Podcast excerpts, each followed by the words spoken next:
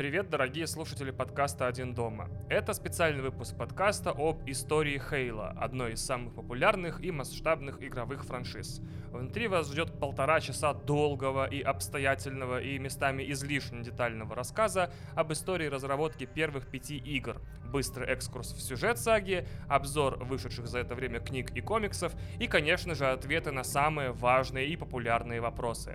Как вкатиться в Хейла, в чем ее суть как игрового феномена, в чем ее суть как фантастической вселенной, в чем ее, так сказать, прикол, и почему серия до сих пор так мало популярна в России. А отмечу, что это перед вами, вот этот аудиофайл длиной там в полтора часа, один из премиальных выпусков Patreon, доступных для подписчиков от 5 долларов. Для подписчиков Patreon он вышел еще в августе, и с их же разрешения я выкладываю его в открытый доступ для всех слушателей.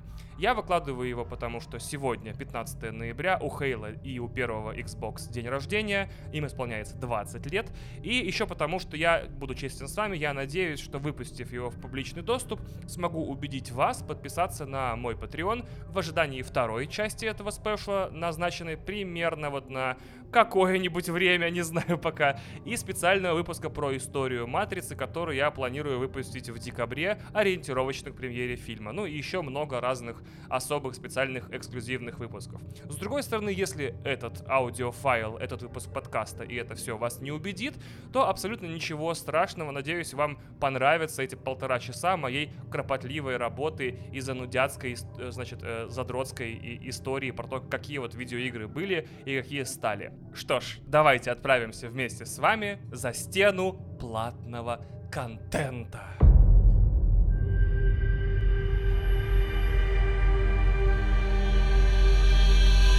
Привет, дорогие слушатели, это тот самый спешл про Хейла, который я полгода обещал и целый месяц готовил. Точнее, так уж получилось, это его первая часть. Она касается эпохи Банжи, то есть периода самого создания франшизы и до выхода Хейла Рич с 2001 по 2010 год, если перевести все это в наше с вами настоящее летоисчисление. И в этом выпуске я освещу только события и детали вселенной и лора, которые были известны в это время, поэтому, наверное, этот выпуск слабо поможет вам подготовиться к Halo Infinite. Этот гигантский спешл составлен на основе статей, интервью, документальных фильмов о создании игр и многого другого. Составлен он с трудом и большой заботой, но кое-где в него могут вкрасться ошибки и неточности. Но не должны. Но могут. Но не должны. Также после безжалостной редактуры из сценария были удалены вещи, которые не отвечают на три важнейших вопроса. Что такое Хейла? О чем эта великолепная серия игр?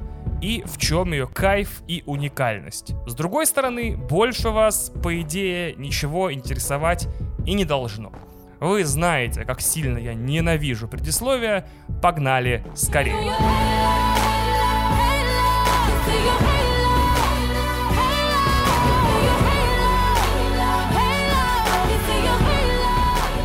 Halo — это одна из главных видеоигровых франшиз этого века, продавшаяся суммарным тиражом около 80 миллионов копий и принесшая ее создателям больше денег, чем Сумерки, Форсаж, Майнкрафт, Mortal Kombat и Друзья. А также это серия игр, без которой эксперимент компании Microsoft под названием Xbox, скорее всего, остановился на первой же консоли еще в 2001 году. И за создание Halo всецело отвечает компания Bungie Банжи. Давайте отмотаем время на 30 лет назад. В 1991 году Банжи — это типичный гаражный стартап. Два друга-программиста, Джейсон Джонс и Алекс Серапян, собрали денег с родственников, арендовали офис и твердо вознамерились сделать маленькие игры, которые на первом этапе не только делали вдвоем, но и сами запаковывали в картонные коробки, печатали диски и отправляли по магазинам. Самая первая выпущенная Банжи игра называлась Гноп GNOP восклицательный знак. И это был клон того самого Понга, специально для Mac, который распространялся бесплатно, но за его исходники компания просила 15 долларов. Серапян сделал ее еще за год до создания Банжи, но издать ее получилось только уже под крылом новосозданной компании, поэтому да, первой игрой официально будущих разрушителей всех кассовых рекордов и создателей одной из известнейших франшиз на планете станет вот эта игра, главной особенностью которой будет то, что она называется Pong наоборот. И сейчас, из 2021 года, вот эта деталь, следующая, покажется вам очень странной, но первые 10 лет своего существования Bungie будет делать игры для Mac. И сначала, например, это будет трилогия сюжетных научно-фантастических шутеров «Марафон» про сражение с инопланетянами. Да, в некотором смысле это дедушка Хейла. Трилогия «Марафон» рассказывает о войне землян против инопланетной расы Фор, которая подчиняет себе завоеванные цивилизации и твердо намерена дать в зубы землянам. При этом игроку, офицеру службы безопасности корабля «Марафон», одетому в силовую броню, помогает искусственный интеллект Дюрандаль прямо до конца игры. А Фор — это умнейшие и опаснейшие противники, потому что у них высокотехнологичное оружие, донесенное им по наследству от давно вымершей цивилизации, следы которой они ищут по всей галактике. И если в этот момент вам кажется, что это слишком похоже на сюжет Хейла, то вам вообще не кажется. Потом компанию потянет на стратегии, и она выпустит дилогию фэнтезийных варгеймов Myth. Слово варгеймы вообще не используется в описании игр уже лет 10, так что придется и дать маленький комментарий. Варгеймы — это тактические симуляторы, как стратегии в реальном времени, но без строительства базы и менеджмента ресурсов. В них игроку надо проходить миссии, используя ограниченный набор войск, которые, если и можно выполнять, то либо это делается между миссиями, либо по очень большим праздникам. У Myth, кстати, будет три важные и свежие для конца 90-х фишки. Полная трехмерность, деформирующийся под действием взрывов ландшафт и довольно серьезный для стратегической игры уровень насилия с кровью, оторванными конечностями и джипсами. Слово «джипсы» тоже лет 15 не используется в описании игр, поэтому его тоже придется пояснить. Джипсы — это кровавые ошметки тел врагов, которые разлетаются в стороны при попадании ракет и гранат в шутерах или, в случае с Myth, особенно мощных заклинаний и гранат. Первую часть Myth встретят довольно тепло, а вот продолжение придется делать в настолько бешеном кранче, что в ней, в игре, забудут страшный баг.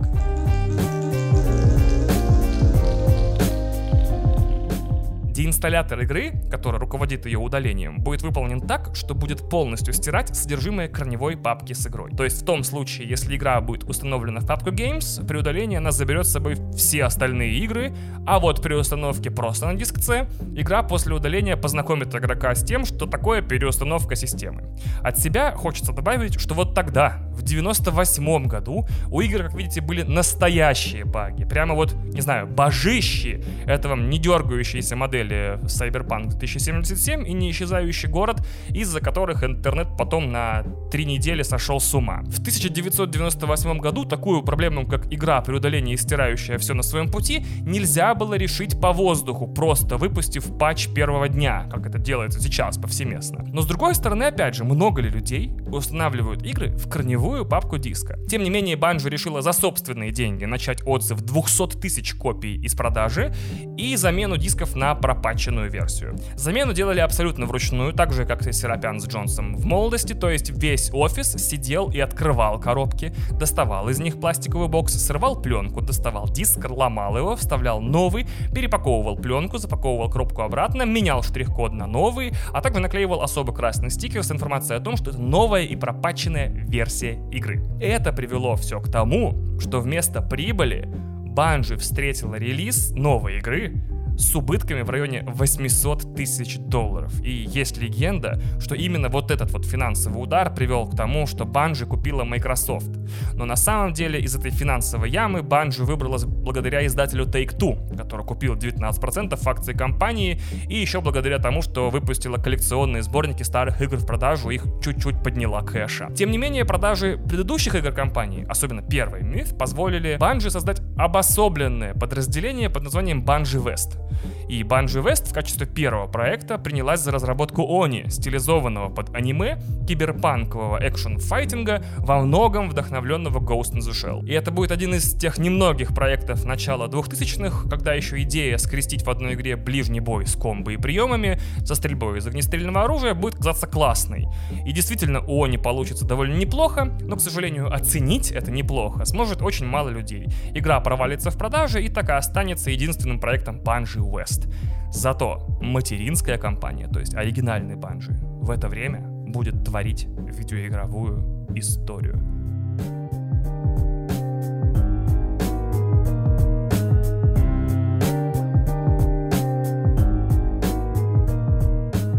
Первоначально Хейла, один из самых известных на планете приставочных шутеров от первого лица, не был ни приставочным, ни шутером, ни от первого лица. И самое главное, Хейл он тоже не назывался. После Myth в Банже решили, что фэнтезийные стратегии это, конечно, прекрасно и отлично, но, возможно, есть смысл хотя бы примерно обкатать какие-то новые концепции. Например, сделать прототип стратегии в реальном времени про сражение США с инопланетянами. И маленькое партизанское объединение внутри Банжи начало работать над проектом под рабочим названием Monkey Nuts. Что хотите об этом названии, то и думайте. И так как в рабочей переписке и общении с членами семей это звучало странно, типа «я сегодня работаю над обезьяньими орешками», название игры сменили на Blam, то есть Пиф-Паф. И это был проект-прототип, в котором вот вооруженные силы Земли сражались с инопланетятами... С инопланетятами? Инопланетята! И это был проект-прототип, в котором вооруженные силы Земли сражались с инопланетянами на трехмерных картах из Myth. Идея была такая. Самая популярная стратегия того времени, StarCraft, разворачивалась в научно-фантастических декорациях. И Банжи предполагали, что сделав миф в sci-fi эстетике с 3D, насилием и деформацией ландшафта, которых не было в StarCraft, заработают кучу денег. Разработка этого прототипа привела к эффекту, даже не знаю, как его назвать, давайте его назовем эффект SimCity. По преданию, когда легендарный разработчик Уилл Райт делал карты для летного симулятора Sim Helicopter, он вдруг понял, что правдоподобно строить города на экране намного интереснее, чем потом над ними летать. И сделал в итоге игру SimCity. Так вот, в Банже разработчики решили сделать более-менее правдоподобную симуляцию подвески армейского джипа Хамви, который мы знаем с вами как Хаммер, и после многочисленных тестов оказалось, что кататься на нем от третьего лица по пригоркам и долинам куда интереснее, чем обводить рамкой отряды пехоты и отправлять их в бой. Настолько интереснее, что чтобы кататься было еще более увлекательно, главный джип армии США в игре превратили в футуристический гибрид багги и джипа под названием Warthog — бородавочник. И тут интересно стало настолько, что в прототип стратегии добавили режим управления техникой и отдельными солдатами, в итоге сначала игра окончательно отбросила стратегическую составляющую и мутировала в шутер от третьего лица с техникой, а потом ее действие вдруг перенеслось в далекое будущее. К этому моменту у Blame не было сюжета и вообще подразумевалось, что это будет игра мультиплеерная, без какой-либо одиночной кампании. Но уже тогда действие игры начало разворачиваться на внутренней стороне гигантского космического кольца, усеянного морями, океанами, материками, островами и горными грядами. Солдаты воевали против пришельцев, но уже не в тесных темных темных коридорах или просторных залах, а на гигантских равнинах, катаясь на джипах или прямо в небесах на разные летающие техники. И когда Банжи показала свои наработки Blam в секретном зале на выставке E3 в мае 1999 года, это была революция. Точнее, это была тихая революция. Журналисты подписывали перед демонстрацией строжайший NDA, поэтому напрямую о том, что они видели на показе, говорить было нельзя.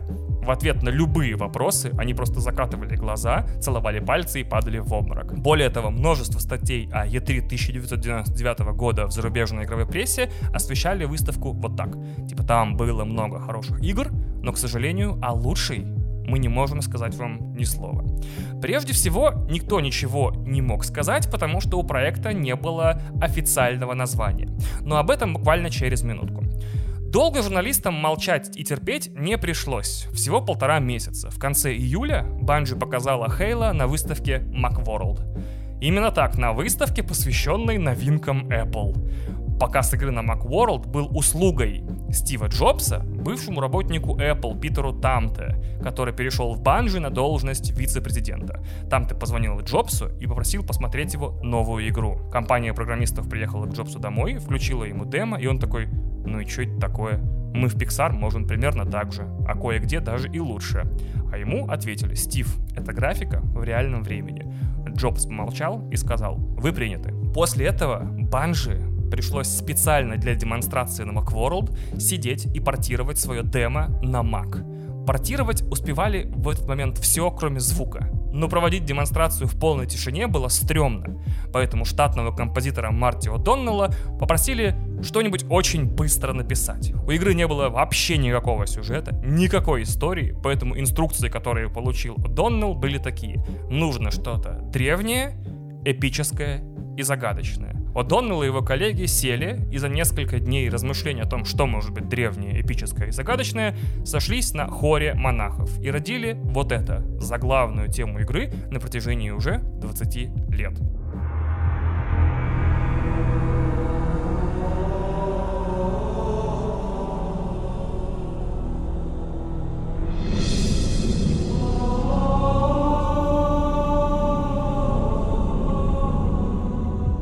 Кстати, первый и последний раз, когда любая музыка из Хейла звучит в этом подкасте, потому что я очень не люблю, когда на фоне разговора о какой-то серии звучит только музыка из этой серии. Это какая-то херня, мне не нравится. В Хейла очень мало музыки, которая бы стилистически подошла под мой рассказ. Название Хейла игра получила за несколько дней до показа на Macworld. Нанятое Банжи брендинговое агентство предлагало назвать игру Ковенант. Завет. И для игры уже, в принципе, начали делать логотипы. Но один из художников Банжи сказал, что вообще отстой, а не название. И в итоге пришел на следующий день с названием Хейла. В итоге игру представил на весь мир лично Стив Джобс как Хейла.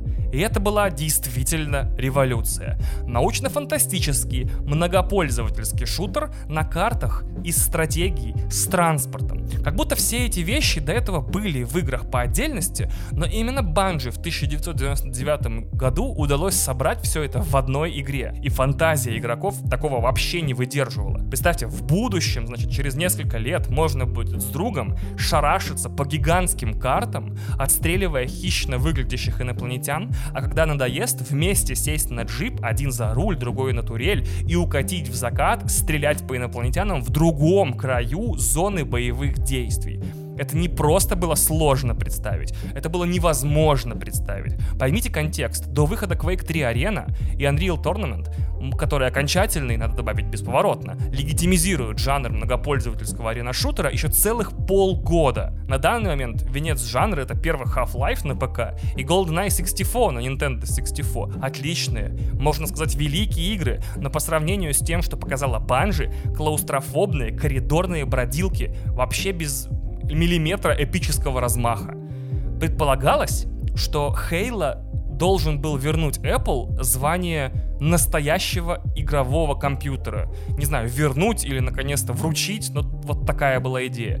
Что за компьютерами Apple можно будет не только заниматься важными и очень серьезными делами, но и играть в самые крутые игры современности. Как мы, кстати, видим 20 лет спустя, карта не сыграла. Зато сыграла карта, и причем еще как сыграла, у главного конкурента Apple, компании Microsoft, которая как раз в это время разрабатывает свою приставку Xbox. Это очень долгая и очень интересная история, достойная отдельного подкаста, но мы разберем тут только то, что касается именно Halo. Менеджмент Microsoft понимает, что выпускать новую приставку, причем дебютную, на рынок, на котором уже год как продается супер успешная PlayStation 2, без какой-либо убойной игры в комплекте самоубийство. Поэтому Microsoft занимается составлением каталога игр, которые будут доступны на Xbox на запуске и которые больше не будут доступны ни на одной платформе. И в это время, в 99 году, проводят встречи с разработчиками, на которых знакомятся в том числе и с Bungie. И у всех вроде как остается довольно приятное впечатление друг о друге. Проходит некоторое время, и Эд Фрис, тогдашний руководитель игрового подразделения Microsoft, получает звонок от вице-президента Bungie со словами «Братан, у нас, кажется, кончились деньги. Пожалуйста, купите нас, потому что иначе мы банкрот». То есть практически спустя несколько месяцев после показа игры на Macworld у Bungie закончилось финансирование. И в этот момент команда уткнулась в тупик. Сворачивать разработку настолько перспективной и уже, простите за выражение, в этот момент нахайпленной игры не хотелось. Осталось искать либо инвестора, либо покупателя. Ну и после не очень интересных переговоров Microsoft купила ту часть Bungie, которая занималась Halo, с остальными попрощались, и сказала, это теперь эксклюзив Xbox на старте консоли, и он должен быть готов через 9 месяцев. По сравнению с другими игровыми компаниями, которые Microsoft раньше покупали, у Bungie было довольно много независимости и творческой свободы, но тем не менее Microsoft превратила Halo в игру от первого лица, и вот это изменение самое спорное добавило под заголовок Combat Evolved. С названием вообще спорили очень долго, потому что никому в маркетинговом отделе Microsoft слово Halo не нравилось, потому что, ну, из цитат, которые я помню, оно ничего не означает, оно слишком глупое, и вообще кто называет игру про галактическое кольцо кольцо? И вообще работникам маркетингового подразделения Microsoft слово Halo напоминало марку женского шампуня. Тем не менее, название удалось сохранить, пускай и добавив в него странный и не очень грамматически верный подзаголовок, который тоже, блин, ничего не значит. В смысле, новая эволюция битвы, или там битва вышла на новый уровень эволюции. В итоге игра разрабатывалась как Halo Combat Evolved, где обе части названия кому-то, но не нравились. В общем, после того, как с названием все было утоптано, началась работа. И так как выход Xbox было не отложить вообще никак, стало понятно, что пришло время разбираться, что вообще происходит в этой игре. Сперва разобрались с врагами. Решили, что это будет некое содружество инопланетных рас под названием Ковенант. Как раз таки использовали исходное название игры, которое им раньше там агентство придумало. Придумали, что весь Ковенант воедино объединяет религиозное пророчество, а Хейла, вот это огромное кольцо, их реликвия, практически святой Грааль. Потом придумали их дизайн. Штатный художник Банджи Шикай Ванг вдохновился глубоководными существами, ракушками и органами всяких моллюсков, чтобы найти, значит, формы и цвета для техники и оружия ковенантов, а также для некоторых самих ковенантов. Потом родилась Картана, искусственный интеллект, который должен был инструктировать игрока, что ему делать, куда идти, а также по пути шутить ему шутки и обрисовывать сюжет. Тоже, кстати, довольно новаторская штука для того времени. Напарник в голове главного героя, такого вообще было в играх до этого мало. В основном все шутеры от первого лица в то время игрались в полной тишине, ну как в полной тишине, только музыка и стрельба. Картану так зовут, потому что в первых шутерах Банжи, я Марафон, был искусственный интеллект по имени Дюрандаль. А Дюрандаль — это меч из песни о Роланде, старофранцузской поэмы X века, где у героя было еще два — Картана и Жуаюз. И чтобы не называть искусственный интеллект смешным французским словом Жуаюз и не злить маркетинг Microsoft еще больше, все-таки выбрали Картану. Ну и, наконец, Мастер Чиф. Тут история подольше. С самого начала по всем дизайн-документам и версиям сценария он проходил как Future Soldier. Но потом для литературных консультаций пригласили фантаста Эрика Найланда. Он-то и придумал имя Джон. Но все-таки игра военных, поэтому просто называть его Джон всю игру показалось странным. И тогда предложили называть его Сержант. Но вообще-то Джон по сценарию игры Marine, то есть морской пехотинец. То есть звание его должно быть флотское. Тогда предложили командор. Тут кто-то из сотрудников Банжи сказал, что командоры на войсковые операции не выходят. В итоге пришлось открыть табель о рангах ВМФ США и посмотреть, какой максимальный ранг для полевых операций во флоте. И это оказался Мастер Чиф Петти Офисер. И если примерно переводить это на русский, то старшина. Для краткости героя стали звать Мастер Чиф, вот, в принципе, и все. То есть имя главного героя — это на самом деле его воинское звание, превратившееся в кличку, примерно как майор в Ghost in the Shell.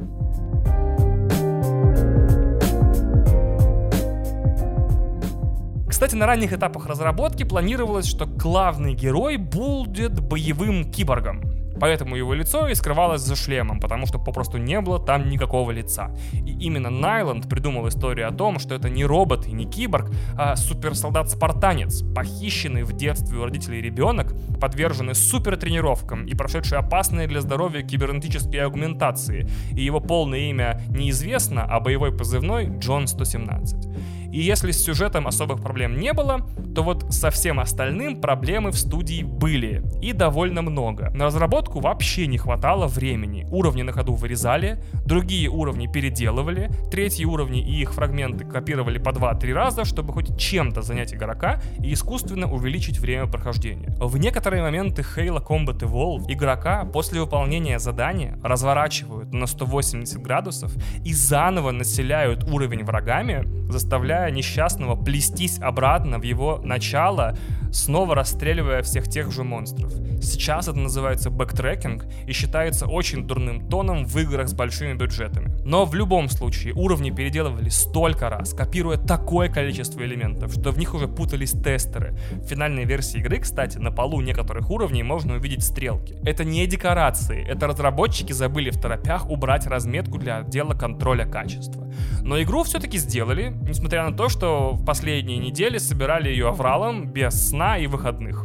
И, наконец-то, Хейла вышла. Удивительно вот, что первая часть Хейла не поставила никаких рекордов на старте, в отличие от следующих частей. Но два года она стабильно продавалась равными долями, постепенно захватывая новых и новых игроков и не выходя из топ-10 продаж. И довольно быстро она стала культовой игрой. Почему? Потому что она во всех смыслах работала как шутер от первого лица на консоли. То есть она выглядела неплохо, она потрясающе игралась, в ней был интересный сюжет, и что самое главное, она действительно была той самой игрой, которую показывали два года назад на E3 и Macworld. И в итоге она стала The приставочным шутером. Не единственным, но безусловно лучшим на данный момент.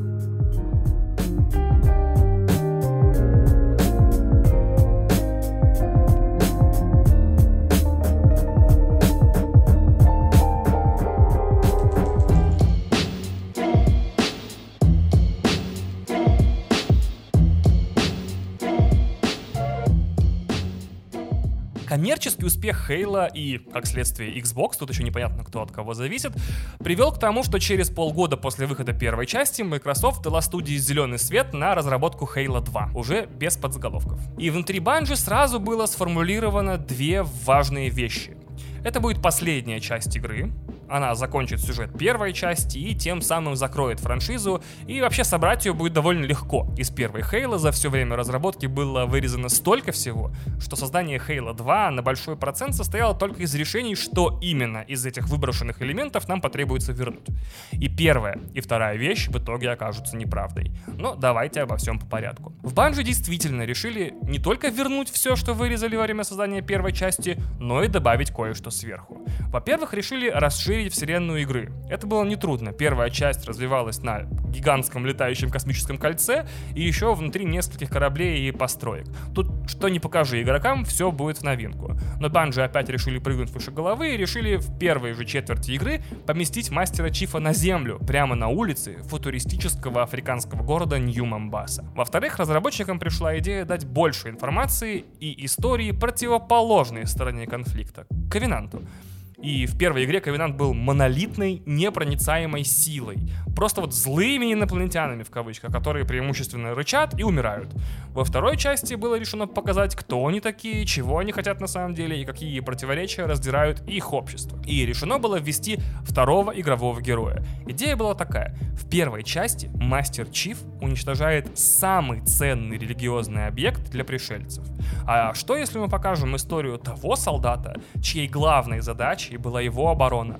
Что станет с ним? И главной амбицией Bungie с Halo 2 будет сделать ее самой красивой игрой для Xbox. Специально для этого начнется работа над совершенно новым графическим движком небывалой крутости под рабочим названием Stencil. Он должен был, если не перевернуть понятие о том, что возможно на железе Xbox, то хотя бы прочно забетонировать Банжи как мастеров работы с тенями, светом и спецэффектами в играх. Работа над движком продолжалась больше года, а его триумфальная демонстрация на E3 2003 до сих пор считается одним из самых легендарных выставочных демо в истории E3. Настолько игра тогда потрясающе выглядела, настолько классно было срежиссировано прохождение уровня, и настолько круто были представлены новые фишки, типа новая штурмовая винтовка, стреляющая очередями по три, стрельба с двух рук, возможность выкидывать наездников из транспорта на ходу и самое главное, перенос событий игры в городские кварталы Нью-Мамбаса. Журналисты снова покинут выставку, увидев совершенно невозможную игру от Банжи. Но в отличие от показа четырехлетней давности, Хейла первой части, эта игра будет действительно невозможной. По возвращению с выставки разработчики постепенно поймут, что игру на их новом движке практически невозможно запустить на Xbox с частотой кадров больше трех. От движка будет принято решение отказаться, и игру решат делать на доработанной версии движка первой Хейла. Но полтора года уже было потрачено впустую, так что наверстывать в разработке придется много и очень быстро. И команда ушла в полный аврал. Снова. И этот кранч будет признан самым страшным в истории работы Банжи над Хейла. Были отменены все сторонние проекты, а их разрабатывали аж три. Были собраны все люди, работавшие над этими проектами, брошены все силы, но все равно, даже несмотря на то, что Microsoft дала игре полгода отсрочки, чудовищная щедрость, перерабатывать пришлось всем, и перерабатывать приходилось много. Кто-то по три недели не выходил из офиса вообще, кто-то спал по ночам прямо на рабочем месте, а кто-то сдавал собак в приют на целые месяцы, потому что не успевал попросту за ними ухаживать. Не выдержало даже начальство. Основатели Банжи не застали выход второй игры. Серапян уволился, а Джонс взял бессрочный отпуск ближе к финалу создания Halo 2. До сих пор ветераны Банжи рассказывают, что кранч возник из-за кризиса лидерства, когда сразу много людей решили сделать один проект, но забыли договориться о том, какой именно и что в нем будет. Моя любимая цитата «Мы подбросили в воздух столько мечей, что в какой-то момент не поняли, какие именно нам надо ловить». И игра, по сведениям разработчиков, чуть не развалилась прямо во время создания, потому что даже несмотря на историю создания первой Хейла, студия снова пыталась засунуть этот стата 10 кило дерьма в мешок на 5 килограмм.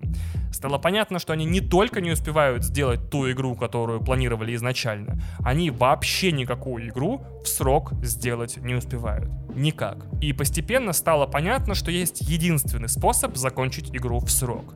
В интернете мало информации о том, как именно Банжи пришла к этому решению, зато любому человеку, игравшему в Halo 2, известно, чего это стоило игрокам. Из Halo 2 вырезали третий акт. Целую треть игры просто взяли и удалили, остановив игру и пустив титры в том моменте, где должно было начаться настоящее веселье. Для тех, кто не играл, просто представьте, что в «Мстителях. Финал» титры идут сразу после крика «Капитана Америка. Мстители. Общий сбор». До сих пор клиффхенгер Halo 2 считается самой стыдной концовкой в истории видеоигр. Первоначально расчет был, что Halo 2 — это полный и безоговорочный финал Halo — Поэтому и третий акт там был эпический, однако совершенно не укладывающийся ни в технические возможности Xbox, ни в оставшееся время разработки, ни в остатки сил разработчиков самих. И в Bungie до последнего надеялись, что это сработает, как финал Империя наносит ответный удар. Но, к сожалению, нет. Вторая игра была реально потрясающей. В ней были незабываемые моменты, шикарные новые противники, классное оружие и транспорт, но и сюжет даже наконец-то перестал умещаться в один твит, но заканчивалась она все равно позорнейшим образом. Все это произошло еще и потому, что Microsoft торопили Bungie, несмотря на данные отсрочки. С первой частью нельзя было опоздать, потому что дата ее выхода была намертво прикреплена к выпуску Xbox. А со второй частью нельзя было облажаться, потому что она была хедлайнером сетевых функций Xbox Live.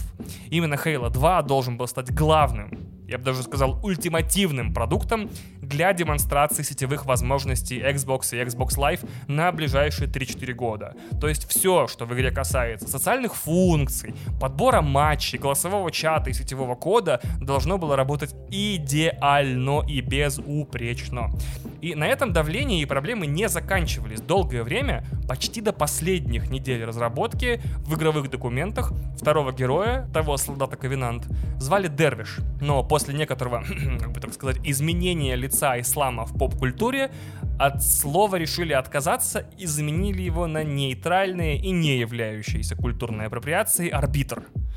При этом это был уже финал разработки. Были напечатаны игровые мануалы для дисков со словом «Дервиш» в них. Героя называли «Дервиш» во внутриигровых диалогах, так что разработчикам пришлось абсолютно все перепечатывать, перезаписывать и переписывать. И это тоже было не все. В последние две недели разработки тестеры нашли проблемы в балансе оружия в одиночной кампании. Что-то там слишком быстро стреляло, что-то медленно, что-то повреждало сильно, что-то слабо. И разработчики начали его править. В итоге, по невнимательности разработчиков, все исправления характеристик оружия оказались слиты с мультиплеерными. То есть первые недели баланс многопользовательского режима был сломан напрочь. Пришлось срочно делать патч, что для тех времен, 2004 год, между прочим, было не очень распространенным явлением. Тем не менее, игру все-таки доделали и выпустили. И это была не просто победа, это была легенда. На дворе 2004 год в одно время с Halo 2 выходили и другие игры, конечно же. То есть, если у вас был ПК, то вы ждали Half-Life 2, которая выходила там вплотную к Halo 2 буквально через неделю. Если у вас была PlayStation 2, то вы уже полгода как проходили GTA San Andreas. Но в итоге именно Halo 2 победила все и всех И именно благодаря ей видеоигра впервые установила рекорд по прибыли от развлекательного продукта. 125 миллионов долларов за первые сутки. Ни один фильм, ни одна игра, ничего и никогда в сфере развлечений до этого не зарабатывала таких денег за день. Стало как минимум понятно одно. Это не будет последняя часть Хейла. Но, к сожалению, не было ясно, хватит ли у Банжи сил после вот такого безумного приключения сделать третью часть.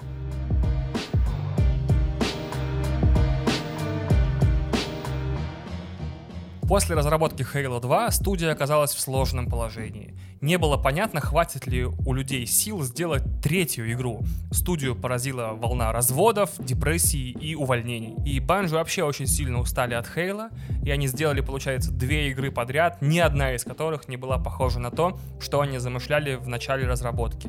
И студия устала от сотрудничества с Microsoft, потому что считала свои усилия недостаточно компенсированными, несмотря на кассовые успехи серии. И их креативный коллектив веселых гиков вообще плохо сращивался со строгой корпоративной культурой Microsoft, что вызывало вообще у всех друг от друга дополнительный дискомфорт. Зато Microsoft и Halo совсем не устали друг от друга. У компании появилась серия игр, которая стала, скажем так, Марио или Соником для Xbox, главным эксклюзивом и торговой маркой. Также Microsoft не устали, скажем честно, и от рекордов продаж второй игры и надеялись повторить это с третьей частью, а потом, как и любая компания на ее месте, повторять этот эксперимент до бесконечности при каждом удобном случае. Так что довольно быстро стало понятно, что третью игру придется делать несмотря ни на что. Но в Банже царила усталость и депрессия, и все были уверены, что это вот прям точно последняя игра доделываем ее и бежим делать хоть что-нибудь другое. Уже даже не важно что, и уже даже не важно как и в каком качестве. Хотя бы снова независимой студии с опасностью банкротства в любой момент.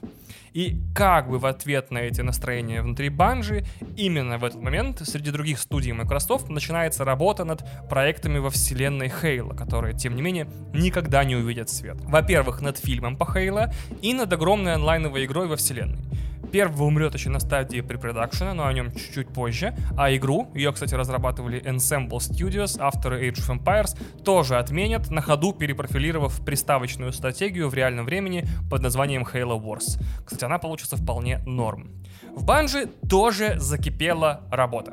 Во-первых, разрабатывать третью часть требовалось уже под новенький Xbox 360. Компания наконец-то могла пуститься во все тяжкие со своими, значит, новыми эффектами освещения, теней и всем тем, что она так и не смогла реализовать в прошлый раз. Но с другой стороны, не клеился сюжет. Несмотря на то, что Halo 3 это просто слегка увеличенный финальный акт Halo 2, вырезанный ранее, идея была все-таки закончить ее эпически, как Властелин колец. Но все обсуждения вот этой потенциальной истории игры сценарной группой скатывались в вопли, и долгое время финал и, в принципе, сюжет игры попросту не складывался.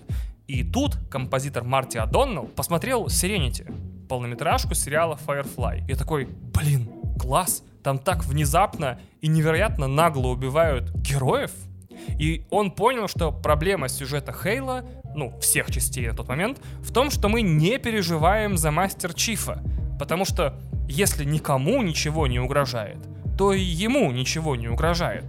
Поэтому они начали дописывать в сюжет смерти главных и второстепенных героев. В итоге, кстати, убили практически всех. И от себя, ответственно, хочу заявить, что смерти получились так себе. Три хороших второстепенных героя, которые погибают в финальной части игры, погибают, если честно, как-то между делом, как будто. Кстати, именно из-за любви Марти к этому сериалу и фильму Нейтан Филлиан и Алан Тюдик озвучили спецназовцев в Halo 3, а Нейтан Филлиан потом в более поздних играх Halo DST и Halo 5 получит собственного персонажа спартанца третьего поколения Эдварда Бака, но об этом мы поговорим вообще в следующем выпуске или вообще никогда. Несмотря на то, что разработка Halo 3 тоже была сложной, не настолько, конечно, как Halo 2, и из игры снова одна за другой вырезались миссии, фичи, все равно она получилась одной из самых богатых игр на контент. В ней была сюжетная кампания впервые с онлайновым кооперативом. В ней был мультиплеер с кучей режимов и карт. В ней был редактор этих самых карт и режимов, который классно управлялся с геймпада. И даже фото-видеоредактор повторов матчей, в котором можно было монтировать фрагменты любых сетевых матчей с какого угодно ракурса, а также делиться этими роликами, фото, уровнями, режимами с другими игроками. То есть банжи дали игрокам все возможные инструменты на Xbox 360, чтобы развлекать себя самим. И сообщество ответило им миллионами карт, безумных режимов, роликами, э, фотками, э, машинимами, э, слово забытое тоже последние 10 лет, и многим другим. Но вот что получилось совсем заоблачно крутым, так это рекламная кампания. Напомню, для Halo 2 в свое время нанимали рекламщиков из 42 Entertainment, которые разрабатывали популярные тогда в нулевых ARG, Alternate Reality Games, массированные рекламные кампании, сливающие как бы выдумку и реальность через интернет, средства связи и все остальное. Тут трудно будет объяснить без примера, поэтому на минутку погрузимся в историю.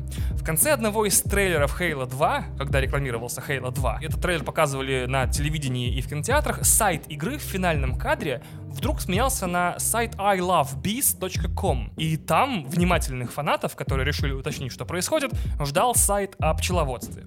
При более внимательном ознакомлении оказывалось, что сайт, как бы так сказать, поплыл, и между строк о пчелах проступали другие буквы. И по сценарию игры это был отправленный в прошлое искусственный интеллект из вселенной Хейла, который пытается вернуться назад. А сейчас через этот сайт подает сигналы игрокам, то есть фанатам, то есть тем, кто участвует в этой Alternative Reality Game. В его сообщениях на сайте были загадки, которые нужно было расшифровывать, и на последнем этапе игра давала участникам координаты телефонных будок по всей Америке, где можно было услышать финальные подсказки к финальным загадкам, и в итоге игра давала всем тем, кто добрался до самого конца э, ее, игры, адрес, дату и время.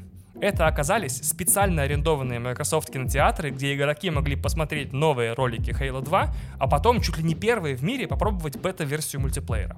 Так вот, к третьей части Microsoft подготовились еще лучше.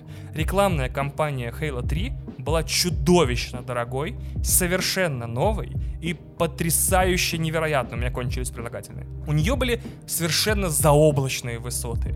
Для начала, значит, новая ARG под названием Iris, где искусственный интеллект начинал публиковать посты на форуме Банжи, а потом снова уводил игроков в пространство головоломок и загадок, также показывая им ролики, арты из грядущей игры, ничего интересного. Главным хитом было не это. Рекламная кампания Halo 3 запомнится фанатам и не фанатам серии роликов Believe — где престарелые актеры за 70, как будто для документального фильма, в будущем вспоминают о событиях последних дней войны с Ковенантом и ностальгируют по Мастер Чифу, гуляя по музею. Режиссером выступил Руперт Сандерс, которого вы сейчас можете знать как э, автора голливудской экранизации Ghost in the Shell. При этом их интервью перебиваются съемками гигантской военной диорамы 10 на 10 метров с солдатами, инопланетянами и бронетехникой, которая была построена на 10 миллионов долларов специалистами по спецэффектам из студии легендарного Стэна Уинстона, автора спецэффектов Терминаторов, Парка Юрского периода и так далее. Также для тех, кто как бы хочет посмотреть во всем великолепии, существовал сайт Halo Believe, на котором можно было попутешествовать по этой диораме, но сейчас он давно закрыт, однако любители выложили склеенный фотоархив с этого сайта на YouTube, и он доступен там по первому запросу Halo Believe диорама.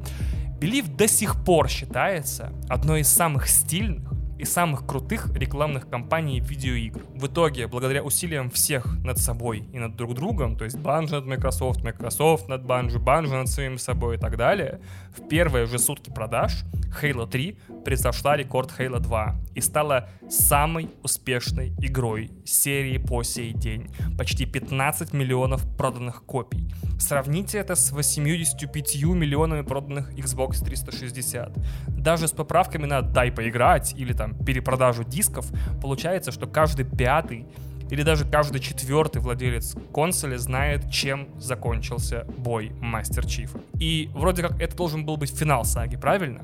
Самая лучшая игра франшизы на самой новой приставке Microsoft, которая заканчивает историю Мастер Чифа и ставит новый кассовый рекорд. Добби, ну в смысле Банжи свободен, одновременно да и нет.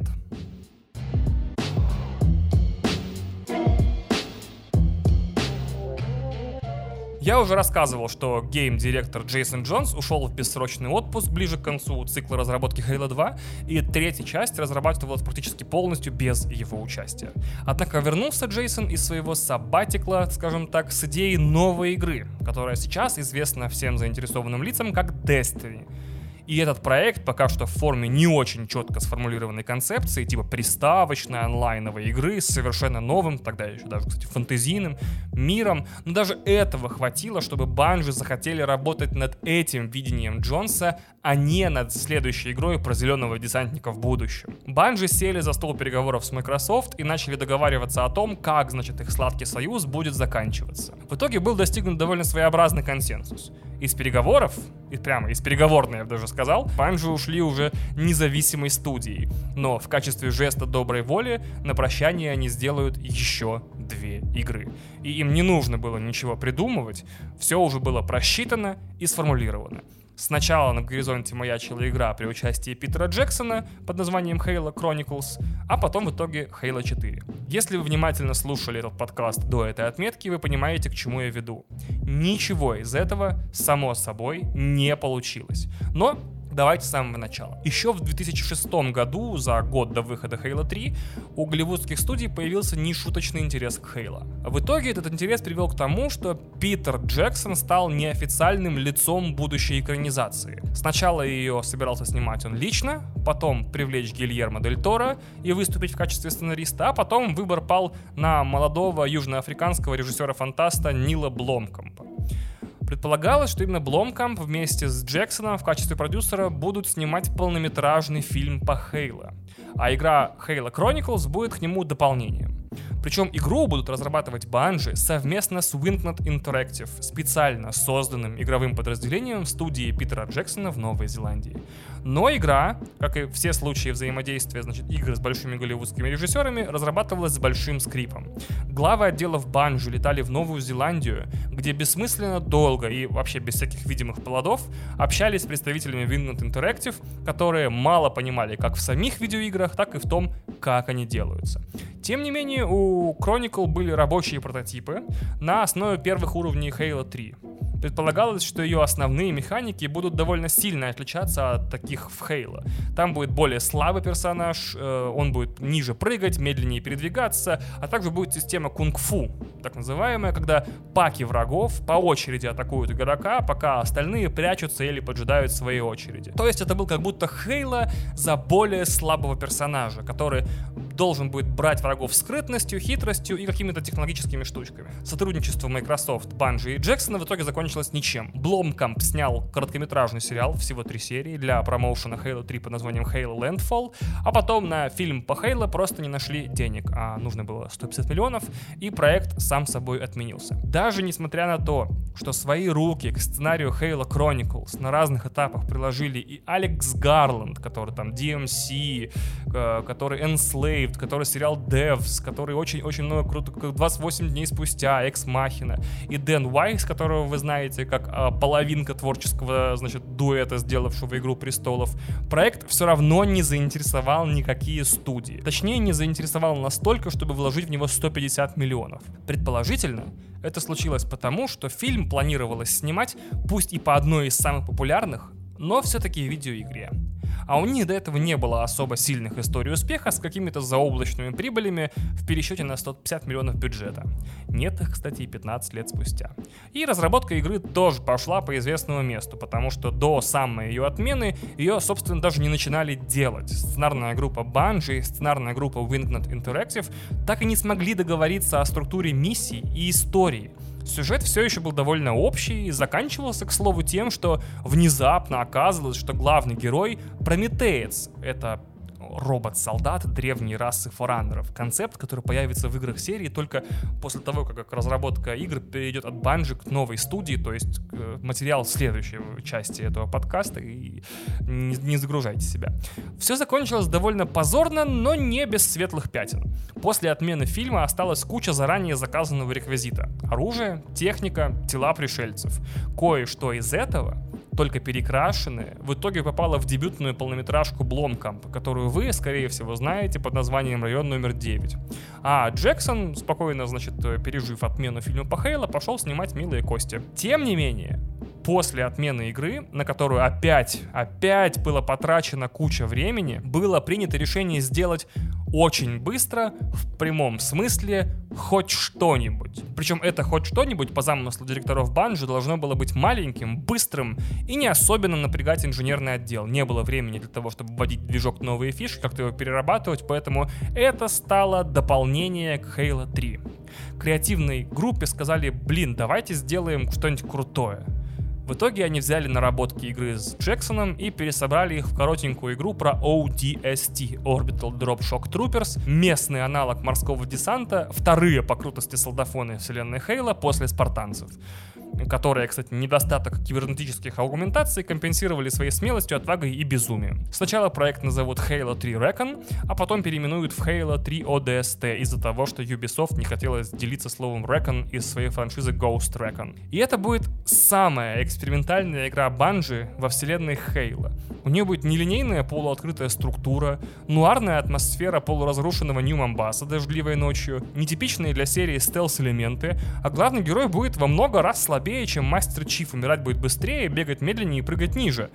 А самого Мастер Чиф вообще не будет в игре. И проект сделали довольно быстро и практически без кранча, и он до сих пор считается Hidden Gem серии. Маленькая, сравнительно короткая, компактная игра, в которой нет ничего лишнего, но при этом есть уникальный узнаваемый стиль. А вот Halo 4 никак не получалось. Поэтому команда решила, а что если мы не будем продолжать историю Мастера Чифа, а наоборот расскажем историю того, что происходило прямо до событий первой части.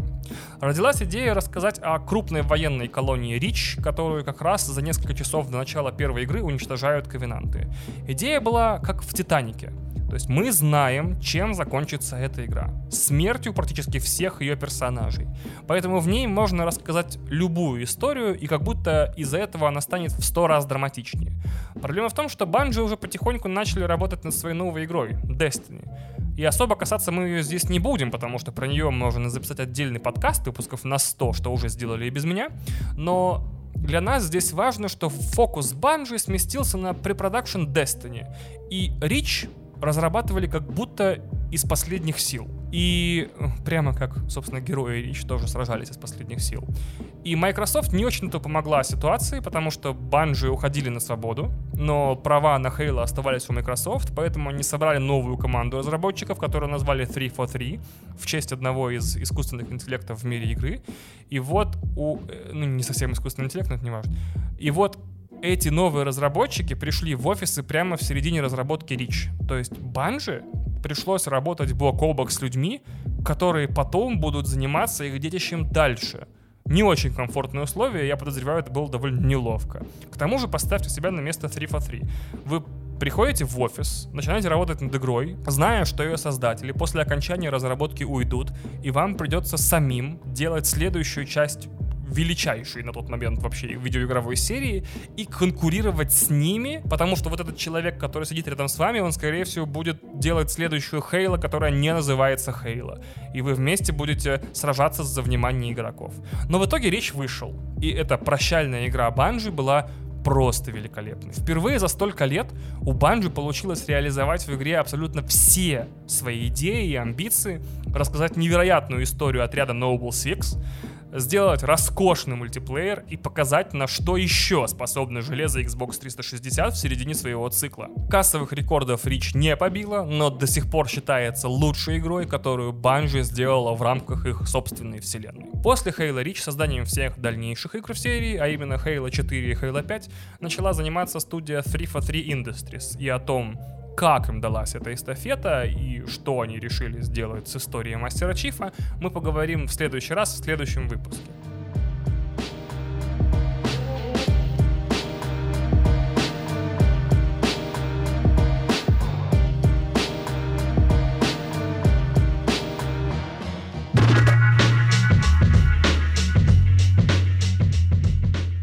Разделе я хочу рассказать основные события серии, и я не буду сильно углубляться в детали, поэтому это максимально сжатая версия пересказа всех игр с Halo Combat Evolved и до Halo Reach, а также всех книг и комиксов, из которой при этом убрано все, что не является важным для главной сюжетной линии. Все названия я дам в транскрипции, потому что ореолы все-таки надо называть Хейла, а Завет Ковенантом. Также я постараюсь опустить как можно больше имен, чинов, названий планет и кораблей, чтобы как можно меньше вас запутать по пути. Если вам нужен подробный пересказ саги длиной в час, их можно найти на английском языке в YouTube, а полный пересказ всей актуальной вселенной Хейла от самого начала до Halo 5 можно найти в иллюстрированной энциклопедии Хейла. Она в России издана издательством Бомбора, черная обложка, желтые полосы, стоит около 2000 рублей. Ладно, погнали.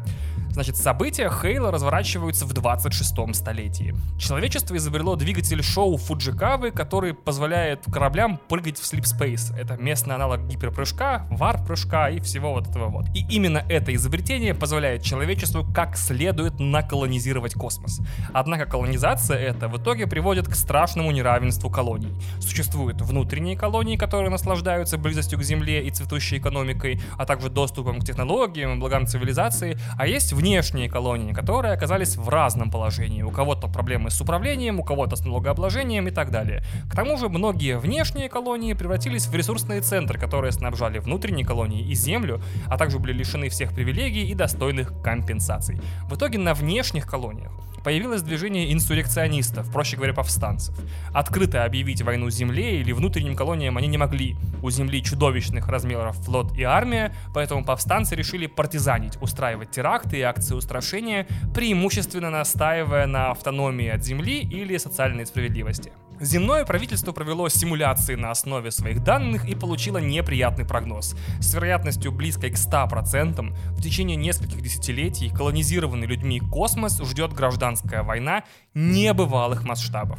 И среди нескольких тактик по ее предотвращению нас интересует проект «Спартанец». 156-летних детей было похищено из семей во внешних колониях и заменено на клоны с генетическим браком. Вернувшись в свои семьи, они все умерли в течение года. А вот похищенных детей несколько лет жестоко тренировали и в 12 лет подвергли комплексу операций по созданию практически суперчеловека. Укрепленные кости, ускоренные рефлексы, усиленная мышечная ткань и суперзрение. Операцию пережила лишь половина состава, но зато по итогу у Земли появилось супероружие. 75 суперсолдат ростом почти в 3 метра, которые носят 300-килограммовую броню, бегают как гепарды и одной рукой могут сворачивать танку дулов бантик. Предполагалось, что спартанцы займутся диверсионными операциями против повстанцев, уничтожат главарей, разрушат их инфраструктуру и помогут гражданской войне остаться в прогнозах, а всем этим сепаратистам в учебниках истории. Но этим планам не суждено было сбыться. Сельскохозяйственной колонии Харвест удается наладить контакт с цивилизацией Ковенант, которая, однако, заканчивается тем, что флот Ковенанта сжигает поверхность планеты плазмой до такой степени, что она покрывается стеклом. Население удается эвакуировать, но в итоге именно это событие запускает длинную 25-летнюю войну людей с Ковенантами. А что такое ковенант? Ковенант — это теократический союз полудюжины биологических видов с разных планет, которым управляют пророки. Они ведут цивилизацию к великому путешествию, массовому исходу в другую вселенную, ну или рай, в зависимости от того, как вам ближе и понятней. Ковенанты поклоняются форраннерам, давно и при загадочных обстоятельствах исчезнувшей цивилизации, которая, по мнению Ковенанта, совершила великое путешествие и, естественно, отправилась из этой вселенной в другую, куда более гостеприимную. Форраннеры может быть, и исчезли, но оставили по всей вселенной тысячи своих артефактов, которые выполняют для ковенантов две функции. Дают им новые технологии и ведут их все ближе к великому путешествию. Люди для Ковенанта после контакта на Харвест что-то сродни тараканов в церкви. Еретики и неверные, которые по загадочному стечению обстоятельств живут на тех планетах, где по данным Ковенанта могут находиться артефакты форранеров. На самом деле форранеры как раз завещали все свои технологии и достижения именно людям, но это секрет, который держат между собой на троих главы Ковенанта, три иерарха. Помимо главной своей цели отправиться в то самое великое путешествие, Ковенант теперь имеет и вторую — найти Землю, главную планету человечества, и нахрен уничтожить ее поскорее. Узнав об этом, земной флот издает протокол Коула. приказ с целым комплексом защитных мероприятий от отступления из зоны боевых действий только через рандомные прыжки в Sleep Space, вплоть до принудительного самоуничтожения кораблей в случае опасности абордажа. Все это делается, чтобы сохранить координаты Земли в секрете от Ковенанта. И эта война длится 25 лет человечество проигрывается страшным разгромным счетом, и боевые действия ведутся в основном во внешних колониях, но все равно разворачиваются по одному и тому же сценарию каждый раз. Ковенант находит новую планету, за считанные часы сносит любое сопротивление, бомбит планеты плазмой до остекленения, а потом начинает копать там в поисках артефактов фораннеров. В какой-то момент к боевым действиям против Ковенанта подключают спартанцев. И во время миссии на планете Код Дазур, это не Код Дазур, это лазурное побережье на французском, Мастер Чиф и его синяя команда, а это я и мои однокурсники в 2007 году по субботам, обнаруживают, что ковенанты мало интересуются истреблением людей, а на самом деле атакуют колонии, где находятся артефакты фараннеров. И один из таких артефактов, встреченный на миссии, несет о себе странные координаты. Находку и разведданные с этой миссии Мастер Чиф доставляет на планету Рич. И там вдруг начинается практически Перл Харбор, начинается страшная бойня. Ковенант прорвались к внутренним колониям, да еще и к самой главной, к Рич. Вооруженная до зубов и насчитывающая чудовищное количество солдат и военной техники планета, центр обороны внутренних колоний, выдерживает штурм продолжительностью в несколько дней, но в итоге тоже подвергается остекленению. Последние часы существования Рич Мастер Чиф вместе с искусственным интеллектом Картана на борту корабля Pillar of Собирается исполнить инструкции, предписанные протоколом Коула, но Картана решает в качестве координат отступления использовать те самые, которые Мастер Чиф нашел на код Дазуре. Кстати, тут и начинается первая игра. Это я вам сейчас предысторию рассказал. Ладно, без паники. Дальше события очень быстро будут развиваться. Смотрите. Pillar of Autumn с целым флотом Ковенанта на хвосте выпрыгивает по этим загадочным координатам с артефакта, а там бабах, Хейла, огромное, гигантское галактическое кольцо, на внутренней стороне которого есть целые материки, острова, океаны и горы. Корабль, тем не менее, пока они подлетают к Хейлу, берут на абордаж, и в итоге он падает прямо на поверхность Хейла. Мастеру Чифу вместе с Картаной удается десантироваться до этого, и он бросается выяснять, что это вообще за кольцо и почему ковенанты так обрадованно о нем говорят по радиосвязи. Оказывается, что это Хейла было построено форраннерами как оружие сверхмассового уничтожения. При активации оно уничтожит всю органическую жизнь в радиусе 25 световых лет. Тут, наверное, даже ошибка в цифре 25 тысяч световых лет, но тут уже нет никакой разницы, типа все равно это массовые смерти. При этом высадившиеся на Хейла ковенанты как раз и хотят его активировать, будучи уверены, что вместо массового геноцида получат билет в великое путешествие. То есть они уверены, что это врата в рай, а не кольцевидная звезда смерти. И на этом сюрпризы не заканчиваются. Оказывается, что на Хейла хранились образцы супер враждебной мегацивилизации под названием Флад.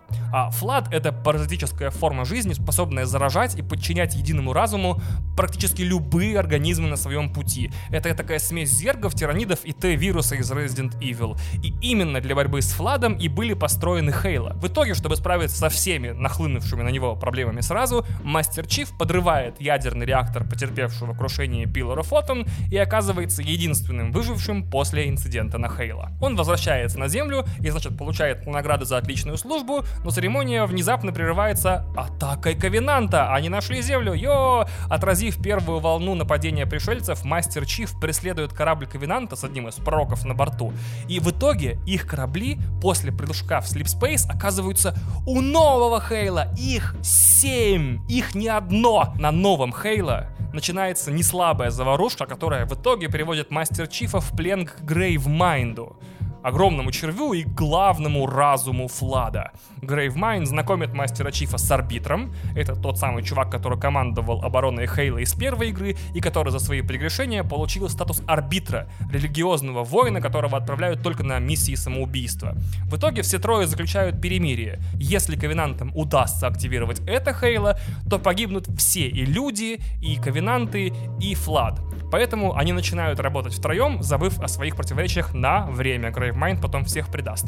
И их совместная операция на троих заканчивается тем, э, что Master Chief гонится за последним живым из пророков на Землю, где, судя по всему, находится портал к Ковчегу, гигантской космической фабрике по производству Halo. Второй элемент концовки. Gravemind захватывает столицу Ковенанта, летающий корабль High Charity, и превращает ее в галактический Raccoon City. Там никого живого, там один только Flood, просто бесконечное количество мутантов.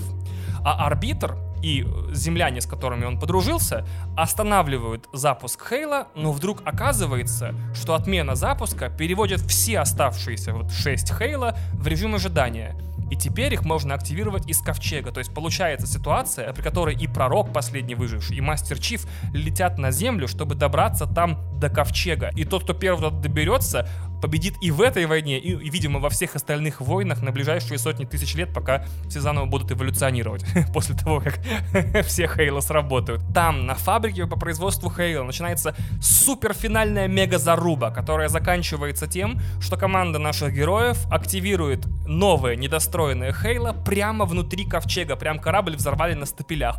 Ковчег взрывается. Итак, финал. Грейвмайнд побежден, Флада больше нет.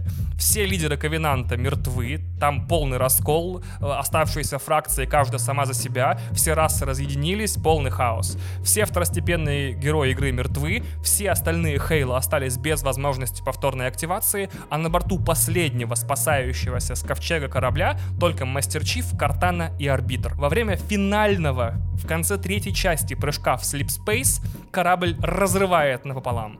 Передняя половина, точнее, если мы корабельными терминами говорим, нос, долетает обратно до Земли вместе с арбитром, а корма остается в неизвестном космическом пустом пространстве посреди бессердечной, значит, космической пустоты. Картана укладывает мастер Чифа в криосон, говорит, жди четвертую часть, братан. Я опустил тут практически все лишние детали и второстепенные сюжетные линии. То есть экзамен по Хейлу вы по этому пересказу не сдадите, но теперь хотя бы знаете, что произошло в первых играх серии, и можете начинать свое знакомство прямо с Halo 4. Ну, или дождаться второй части этого подкаста, где я его перескажу вместе с Halo 5 и всеми остальными играми. Кстати, моя любимая деталь, тут, которую я понял во время написания этого сценария, игры с Halo по Halo Reach развиваются на протяжении финального месяца войны, длиной 25 лет. Это как рассказывать о Второй мировой, только по, по, по, по ее части, происходящей в Берлине в последние, там, не знаю, неделю. Очень странно. Ну ладно.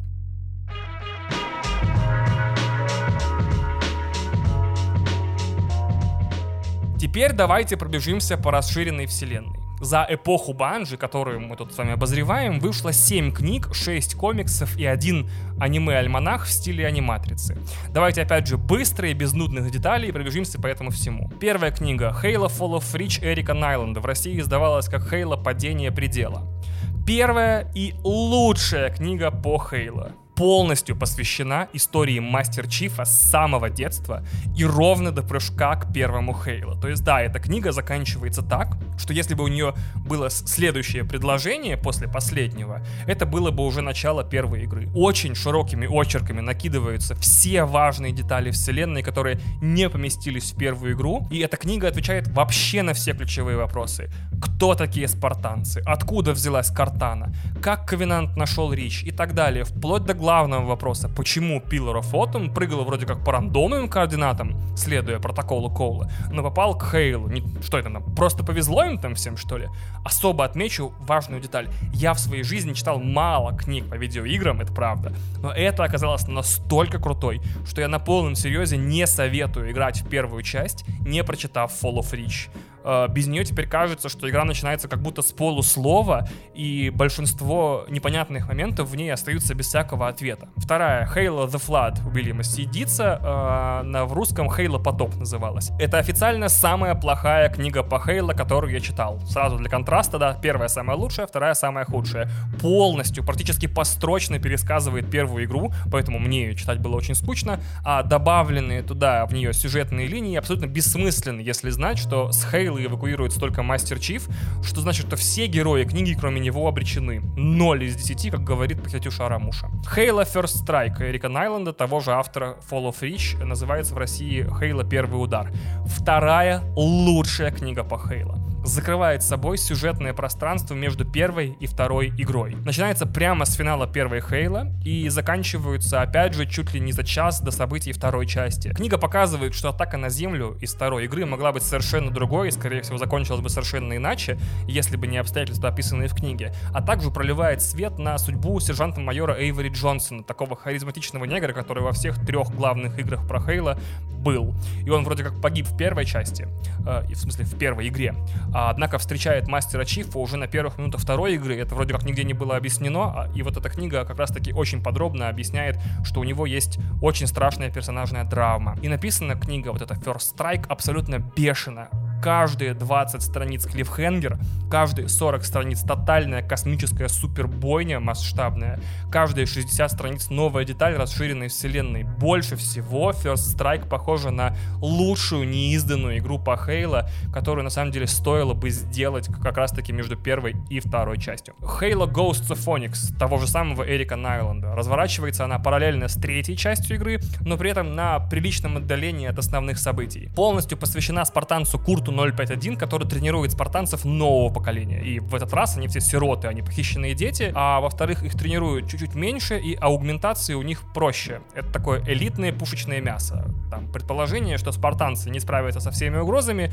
им нужны тоже как бы пехота поддержки крутая. События происходят на планете Оникс, где Курт и его воспитанники попадают под внезапный замес. Выясняется, что Оникс это один из древних миров форраннеров, а вся книга один большой тизер новых, э, значит, э, лоров и вселенных из эпохи Хейла 4. То есть это ее нужно читать перед Хейла 4 или там рядом. Uh, Halo The Contact Harvest. Это Джозефа Стейтона, одного из сценаристов игры книга, и она первая из двух книг приквелов, которые описывают судьбы второстепенных героев до событий игр. Эта книга полностью описывает первый контакт землян с ковенантами на Харвесте и последовавшую за этим военную операцию. По персонажам она рассказывает о молодости Эвери Джонсона, о том, что он, значит, как сражался с террористами, но потом что-то прошляпил, и очень много мирного населения из-за его ошибки погибло, а также много солдат, и все его ненавидят. И о том, как, значит, ну тут уж не знаю, как, как то, что понял, Тартарус стал вождем Брутов, обещал, что не будет много имен, ну ладно. И как иерархи, те трое пророков, которые были в играх, пришли к власти. В качестве backstory о том, как и почему началась война с ковенантами, книга незаменима.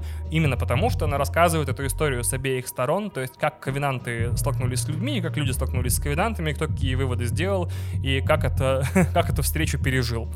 Плюс она раскрывает правду о заговоре иерархов Ковенанта, которые на самом деле знают, что все артефакты форранеров завещены людям, и только люди могут ими пользоваться, но скрывают эту правду от всех рас в их подчинении. И, значит, вторая книга приквел Halo The Call Protocol, я ужасное название, рифмующееся, рассказывает об операции по насаждению протокола Коула во внешних колониях. Основная история так себе, но зато книга проливает на историю арбитра до того, как он стал арбитром, и адмирала Киза до событий э, первого Хейла. Если это кому-то о чем-то говорит, кроме меня, то я за вас очень рад. И Halo Evolutions, сборник рассказов, где, к моему сожалению, один крутой рассказ всегда рядом с тремя-четырьмя посредственными. Ну и по комиксам немножко ударимся, совсем чуточку. The Halo Graphic Novel — это вышедшая в 2006 году коллаборация Банжи с лучшими комикс-художниками в виде четырех коротких историй. Мне к сожалению, не понравилась ни одна, ни внешне, ни по сценарию. Единственная более-менее здоровская история показывает, как все-таки выжил Джонсон на первом Хейла, но мы уже три года, как это знаем, прочитав First Strike, поэтому интереса все равно не вызывает. Дальше Halo Uprising, первый комикс, написанный в рамках сделки Bungie, Microsoft и Marvel, рассказывает о событиях между второй и третьей частью игры. Намного лучше, чем первая попытка сделать комикс о вселенной Хейла, и как минимум там реально очень крутая сюжетная линия на Земле. Halo Wars Genesis — это комикс-компаньон для стратегии Halo Wars. Был, по-моему, в коробке с подарочным изданием. Сюжет Halo Wars стоит особняком от основного, поэтому я его не пересказывал. А комикс рассказывает о персонажах игры до событий комикса. Он интересный, но ничего особенного или нового в нем нет. Также, значит, Halo Helljumper и Halo Bloodline — это два комикса, тоже изданные под, значит, договором с Marvel. Отдельная серия комиксов об ОДСТ — морской пехоте Halo. Там много армейских шуточек и мордобоя, и если это не лучший комикс этого периода, когда Банжи командовала франшизой, то как минимум очень интересный. И Halo Bloodline, примерно такой же по качеству, отдельный э, комикс о спартанцах, который разворачивается до атаки на Рич. Ничего особенного, но все равно очень интересно. И завершает историю о литературе и комиксах Halo Fall of Reach. Монументальный комикс-пересказ вот этого падения предела. Очень рекомендую, если лень читать книгу. А если вам даже комикс читать лень, есть еще и мультсериал по этим же событиям, но он принадлежит уже ко второй части подкаста, то есть к истории, когда 3 for 3 начали командовать. Еще есть Halo Legends, сборник аниме-короткометражек по мотивам вселенной. Советую посмотреть только для общего образования и только для того, чтобы отметить горькую иронию. Фильм сделать не получилось, а аниме-сборник почему-то получилось.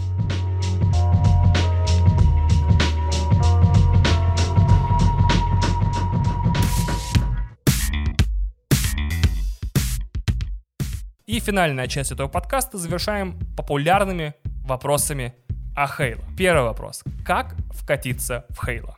Самый простой ответ. Никак. Ждите Halo Infinite. Он хоть и продолжает сюжеты одновременно Halo 5 Guardians и Halo Wars 2, и по касательной там задевает сюжеты нескольких последних книг во вселенной Хейла, но все равно, судя по отзывам разработчиков, будет гостеприимен к новым игрокам. Как минимум вам там в ролике объяснят, что происходило до событий игры. Второй вопрос. Все-таки, братан, по чесноку, как вкатиться в Хейла. Окей, можно попробовать пойти по моему пути. Абсолютно все игры вселенной доступны в Game Pass на Xbox, можно их все пройти, потом сесть, читать все подряд книги и комиксы, потом, значит, вычислить все веб-сериалы и мультфильмы, а потом прочитать все интервью с разработчиками и статьи о создании игры. И посмотреть вообще все. Тогда вы вкатитесь в Хейла как нехер делать. И третий вопрос. Ладно, как вкатиться в Хейла все-таки на лайтах, братан, чтобы чисто по кайфу? О, это хороший вопрос. Ладно, раз вы уж от меня не отстаете, прочитайте «Падение предела», потому что есть и книга, и комикс, и мультсериал. Потом пройдите первую часть игры. Прочитайте First Strike, первый удар, и пройдите вторую часть. Прочитайте комикс Halo Uprising, там всего 4 выпуска, а потом пройдите третью Halo. ОДСТ опционально. Можете проходить, можете нет. Игра хорошая, но сюжет ни на что не влияет. Закончить обязательно нужно Halo Reach, тогда катарсис от ее прохождения будет такой сильный, что вас слезами вымоет из комнаты, и вы, как я, наклеите себе на рюкзак символ отряда Noble Six. Но опять же, я уже выше пересказал основные события, так что можете стартовать с Halo 4 или просто найти вот ту самую энциклопедию Halo, про которую я вам говорил. Там за пару часов чтения книга накачает вас всем лором, за все 20 лет. Там пересказаны все игры, все книги, все комиксы и вообще все. То есть там краткие, прям абзацные пересказы всего, что я вам пересказал уже, и плюс еще вся э, та часть, которая разрабатывалась в 3 for 3. В чем прикол Хейла как игры? Если очень коротко, это был первый приставочный шутер от первого лица, который не страдал от своей приставочности. Он был огромной игрой с огромными открытыми пространствами, неплохой для своего времени графикой, офигенным научно-фантастическим сюжетом и удобным геймпадным управлением. Опять же, до Хейла игры, в которой было все это и сразу, не существовало. Да, внутри для того, чтобы она работала хорошо, существовало тысяча хитростей, чтобы сделать управление удобным и стрельбу приятной. Всякие замедления прицела, если он оказывался на противнике, маленькие донаводки и подкрутки. Но чтобы их заметить в игре, нужно было знать об их существовании существовании. Именно поэтому игра на геймпаде казалась тогда настолько удобной и кажется до сих пор сейчас. Дело не в геймпаде и не в приставке, а в игре. Хейла была новаторской игрой, и надо понимать, что без нее у нас, например, никогда не было бы броска гранаты отдельной кнопкой на геймпаде, автоматического восстановления здоровья и щитов, менеджмента оружия на ходу, когда нельзя таскать с собой весь склад боеприпасов сразу, другое дело, что сейчас, в 2021 году, это стандарт для всей индустрии шутеров от первого лица на приставках. Поэтому, начав играть в Halo сейчас, вы не почувствуете укола новизны, э, не почувствуете революции никакой, и все равно игра действительно выглядит устаревшей на 10 лет, не на 20, из-за того, что она тогда была революционной и новой. Кстати, два оружия, которые можно носить одновременно в Halo, появились из-за ограничений оперативной памяти на Xbox, из-за которого места хватало только для наборов текстур двух оружий одновременно. Это как та история, когда Midway перекрашивала ниндзя в первом Mortal Kombat, чтобы увеличить количество бойцов, не увеличивая размер игры, соответственно, на картридже и в памяти игрового автомата. Halo славится особой стрельбой. Вот как бы это странно не звучало, вот полным контролем над происходящим в каждую миллисекунду боя. У Хейла своя физика, свой темп, свой, не знаю, флоу, который был после этого только в Destiny, ну, хотя игра просто создана теми же людьми. Как будто гравитация в игре всегда немного понижена, поэтому все происходит немного медленно, но при этом развивается стремительно. Я не знаю, как это объяснить, это как гепард в киселе. Все происходит очень быстро, но двигаешься ты немножко заторможенно. И сам бой в Хейла каждый, это боевые шахматы. Каждая перестрелка — это экспериментальная комбинация врагов, вашего текущего оружия и обстоятельств вроде ландшафта и укрытий. Никто до Хейла не работал с перестрелками так четко, как будто вот э, перестрелки делались не бабах-бубум, а с линейкой и секундомером. У игры есть ритмическая петля 30 секунд, когда каждая перестрелка длится ровно 30 секунд от начала и до конца. И есть золотой треугольник из оружия, гранат и ближнего боя. Ни одно из сражений на среднем уровне сложности и выше нельзя пройти только двумя средствами. Всегда нужно перебирать, регулировать дистанцию, искать подходы, миксовать стратегии и так далее. И вот тут, конечно, надо было бы рассказать о мультиплеере Хейла как о главной гордости серии, но я не хочу тратить ваше время и пересказывать по сотому разу, что в США и Европе это была главная, доминирующая и, не знаю, the многопользовательская игра нулевых. У меня, к сожалению, мало опыта. Я играл часов 5 в мультиплеер Halo 4 в 2015 году и столько же примерно в мультиплеер Halo 5 в 2021 году. И он очень крутой. Это сейчас самое близкое, что существует к арена-шутерам 20-летней давности вроде Quake 3 и Unreal Tournament, но полностью отрицает все вот эти новомодные и очень любимые мною вещи, вроде прогрессии, прокачки и всего остального. Все оружие все равно раскидано по картам, как в классических арена-шутерах. В чем прикол Хейла как научно-фантастической вселенной? Блин, а, ну, для начала я отмечу, что прочитав книги, комиксы и пройдя все игры периода Банши, я увидел в Хейла универсальную фантастику. То есть, попросту здесь есть все. Боевая фантастика с суперсолдатами, войсковыми операциями и драмами на мостиках кораблей. И есть космоопера с инопланетянами, загадками древних цивилизаций, пророчествами и монументальным невероятным супероружием и всем остальным. То есть временами это звездный десант плюс звездные войны. То есть солдафоны на джипах рассекают по долинам гигантского древнего кольца, способного уничтожить цивилизации одним махом все вообще в районе, отстреливаясь от жуков-пауков и всяких уродов. С другой стороны, иногда Хейла не хватает глубины. Мастер Чиф никогда не испытывает никаких эмоций по поводу того, что он продукт государственной военной машины, созданный против своей воли, и вся его жизнь — это миссии и приказы. Во всяком случае, так было до Halo 4 и до Halo 5. Вот вам маленький тизер следующего выпуска. И мне еще не понравилось очень скучное человечество. Как бы Земля в порядке, никаких эпидемий, проблем с климатом, никаких культов, никаких, не знаю, загадок, никаких проблем, никаких травм, ничего не раздирает их изнутри. Самое страшное, что происходит с человечеством в Halo, это вот потеря Рич и атака на Землю все. Зато, когда дело касается Ковенанта, там истерика. Цивилизация строится на обмане, который держится на другом обмане. И расы Ковенантов все друг друга ненавидят. И вообще непонятно, как они друг друга не перегрызли еще до начала войны с людьми. И история у них классная. В разных книгах разные сюжетные линии за Ковенант — это то дворцовые интриги, то самурайские истории о несгибаемой чести и верности хозяину, то история о варварах, которые решаются только силой, и кто силен, тот и прав. Короче, мне очень нравится вот что, несмотря на эти претензии. Из семи книг которые я прочитал, а это были самые длинные знакомства с Хейла, игры там чуть-чуть покороче, я протошнил еле-еле только одну, это вот The Flood. Uh, но опять же, я не истина в последней инстанции, потому что я боевую фантастику в больших вселенных с кучей книг не читал, ну, лет 20. И может быть просто так проявляется мой голод, что вместо Хейла могло быть все что угодно, вплоть до, прости господи, Warhammer 40 тысяч с его 400 триллиардами книг. И последний вопрос, на котором мы закончим этот феноменальный роскошный выпуск. Почему Хейла не так популярен в России? И ответ на этот вопрос очень простой. Первые две игры вышли в 2001 и в 2004 году соответственно. И чтобы поиграть в них и проникнуться ими на полную катушку, нужен был первый Xbox, который по множеству причин, например, стоимость в 500 долларов и отсутствие, насколько я помню, пиратской прошивки, так и не нашел своей популярности в России. А в Штатах и Европе первый Xbox не был так популярен, как PlayStation 2, тем не менее, но все-таки как-то нашел свой путь в дома миллионов игроков, влюбив их во франшизу Хейла и лично в старшину.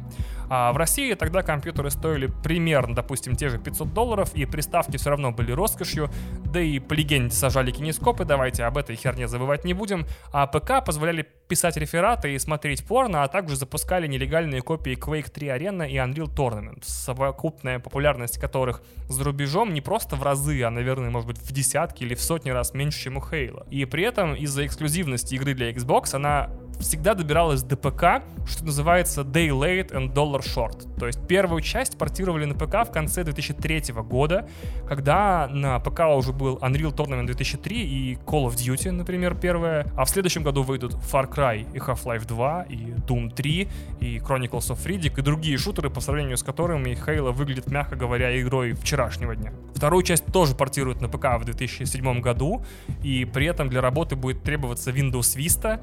Игра даже будет в продаже называться Halo 2 Vista, так что большой ей удачи тогда.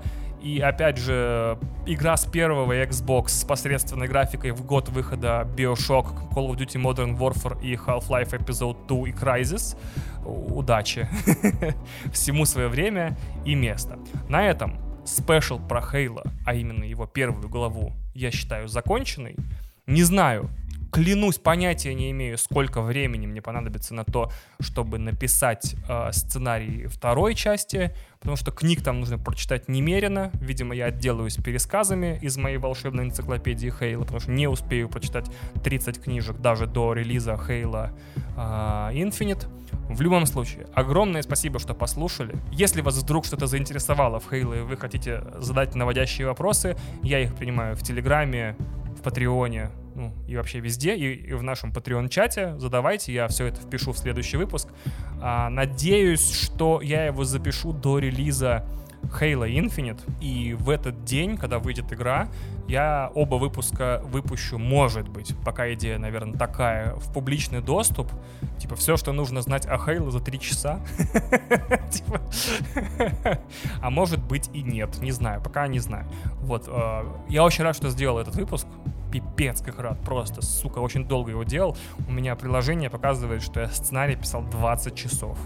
Вот там прям я смотрел столько всякого говна на YouTube, смотрел, читал столько гигантских статей, э, и потом еще вычислял, значит, DVD-образы э, э, Xboxовские с документальными фильмами о создании игры. Есть еще идея когда-нибудь оба выпуска, когда я второй сделаю, превратить в большой YouTube ролик, типа полная история Хейла от начала и до конца. Опять же, это пока план, э, потому что монтировать это придется просто звездец, наверное, сколько. Ладно, что-то я загнался опять. Спасибо вам огромное, что послушали. Я искренне надеюсь, это было интересно. И я искренне надеюсь, что это было полезно. В любом случае, мне кажется, те, кто Хейла не интересовался по этому выпуску, не кликнули. Этот выпуск на 100% от первого знака до последнего знака посвящен посвящен игре Хейла. Поэтому, если вы слышите это предупреждение, и вам наплевать на Хейла во всех отношениях, вообще насрано с колокольни, выключайте и ждите следующего выпуска. Я постараюсь сделать его очень быстро, чтобы вы не переживали.